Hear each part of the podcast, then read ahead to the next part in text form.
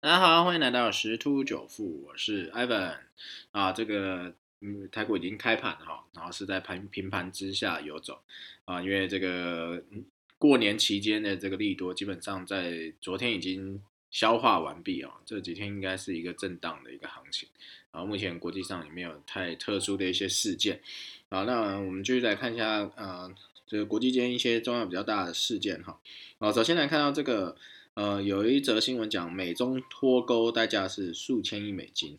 好，这就是等于是说，现在美国商会啊，它这个一个民间组织在示警说，现在中美之间的友好关系必须要维持哦，啊，不然如果说美国对大陆削减这个投资啊，啊，减少啊，或者是两边的话都在玩这个关税壁垒，提高这个关税啊，然后这个。美国企业啊，啊会有很大一个损失，不然中国也是啦，因为中国现在这个成长啊，啊这就是应该讲说，呃很多制造都是呃在全球占一个很大的一个比重，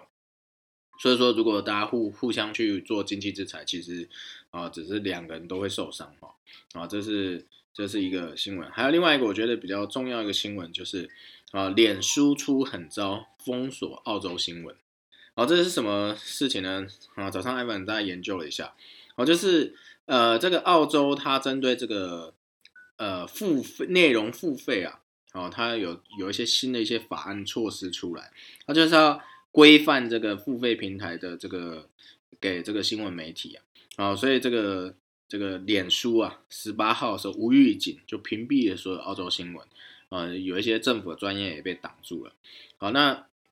其实这个这个澳洲政府当然不爽，他讲说你这个这种行动视同和澳洲解除朋友关系啊，啊，这个其实这个新闻说大也不大，说小也不小。那对脸书来讲，股价我觉得不会有什么太大的影响啊，但是我觉得是有一个层面要去思考。好，现在科技业当道，很多科技公司非常的大啊，脸书、阿里巴巴啦、Google 啊。啊，等这些 Amazon 啊，知名的，或者是特斯拉，知名这些企业越来越庞大，庞大到好像会让人觉得说你比政府还要厉害。所以现在政府有一些感冒啊，有一些国家可能会有一些动作哦，像之前的这个中国针对马云的部分，然后蚂蚁金服就被喊停嘛啊，因为他发现如果说再让马云的这些呃商业计划下去，有可能会影响到整个国家的根本。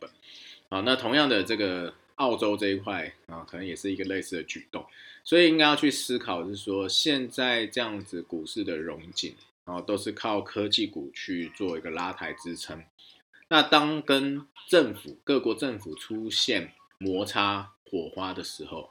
那会不会产生一些动荡？甚至有没有可能一个急转直下？呃，举一个比较极端的例子啊，北韩它因为比较呃专制嘛，有没有可能它忽然就做了？很强硬的动作，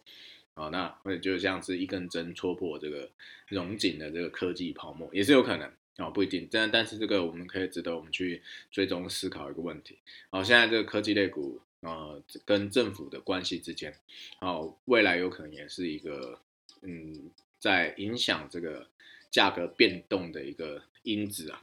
这个我们是可以去追踪的一个部分。好，那再就是嗯。最近呃，再回先回到台股，台股的话，这个大家都在讲千金千金啊，哦，这个目前有新闻媒体喊十一档，所以说如果最近的行情看起来，呃，原本是预测，呃，二月可能会有一波回档，就目前看起来不会。那目前得到的一些资讯推测可能会落在四月，但这只是推测啊，还还要再等个一些时间，有更多的资讯进来的时候，可能才会比较准确一点。好，那基本上目前多头行情还是持续啊，这个呃这些千金的话题也是非常热门啊，所以有些绩优的一些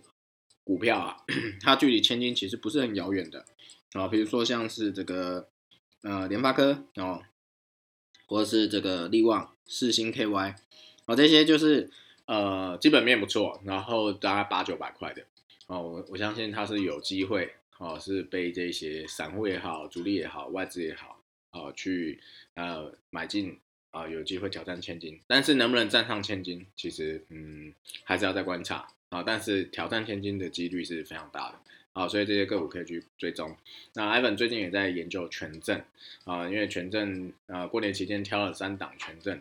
啊，台积电、台达电跟联发科，然后这三档权证，哎，加起来不到五千块啊，可是可以买到呃市值大概啊一百八十万左右的一个股票，还相当不错。好，那所以说呃，如果资金量有限的朋友们，也可以去挑选一下权证。那我在网络上有搜寻到一个，就是元大权证网，好，这个可以搜寻一下，它可以让呃各位比较快速的去挑选你想要权证，啊，它可以设定很多条件去做筛选，因为现在权证太多了，啊，不好不好去找，啊，但是几个重点，第一个，呃，到期日一定要比较长的，啊，再就是隐含波动率要比较平均的，不要忽大忽小，还有成交量，成交量最好是日五百张以上，好，这是 Ivan 在。这个筛选权证的一个标准啊，那先先先要有这些标准之后，好，然后再去看你要选择哪一家。那每一家都不错，但是重点还是成交量跟这个隐含波动率，就是买卖价差这一块的这个比率啊，要注意一下，不然就可能被券商吃掉。好，大家可以再去挑选一下。好，那最后再回到啊，这个最近啊，一直以来应该讲去年底一直到今年初。都非常热的一个话题就是比特币，啊，比特币就又挑战了这个，就是又冲冲破了五万二哈，然后涨势有点停歇，又在整理啊，那目前还是维持之前看法，可能到五万五万六，好，那也有人喊说年底会到十万块，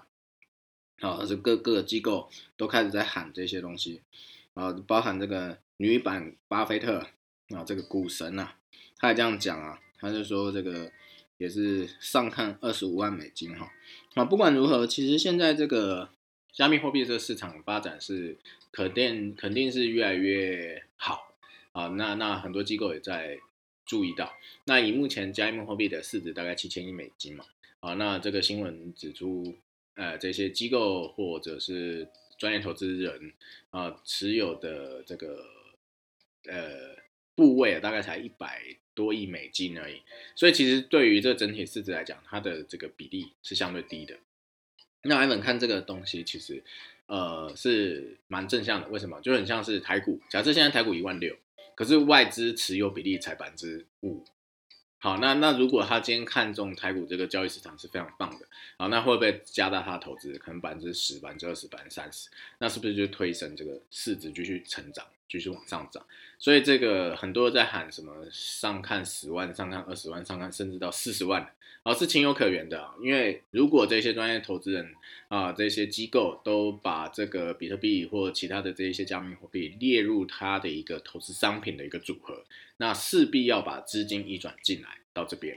好，这个这个话其实对于长远的一个长线来看，是一个多头的一个讯号。啊，所以还是可以追踪。那如果对加密货币是没有兴趣，喜欢操作股票的朋友，啊，也一样啊，可以去追踪跟加密货币相关，比如说显卡啦、运算的晶片啊等等这些的股票，啊，也也可以去追踪，因为毕竟这个算是目前来讲比较看得出来有热度的一个领域。好，那当然如果有啊操操作加密货币或有兴趣的朋友们，可以啊持续的追踪啊每个礼拜六的一个加密货币，嗯。一个内容的一些啊分享，好，那今天的财经新闻就到这边喽，谢谢各位，拜拜。